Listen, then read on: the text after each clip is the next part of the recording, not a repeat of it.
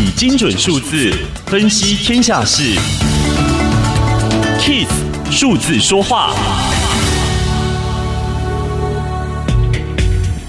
经济学家以购买力评价指数 PPP 推算着韩国与日本的人均国内生产毛额 GDP，发现到了韩国的购买力早就在二零一八年已经超越日本。购买力评价的计算会考量当地的物价，例如粮食与交通价格，因此是更适合衡量生活品质的指标。日本与韩国生活品质出现了黄金交叉，最主要的原因是日本更早面临高龄化，因此生产力陷入停滞。然而，韩国少子化也越来越严重，未来也将面对相同的挑战。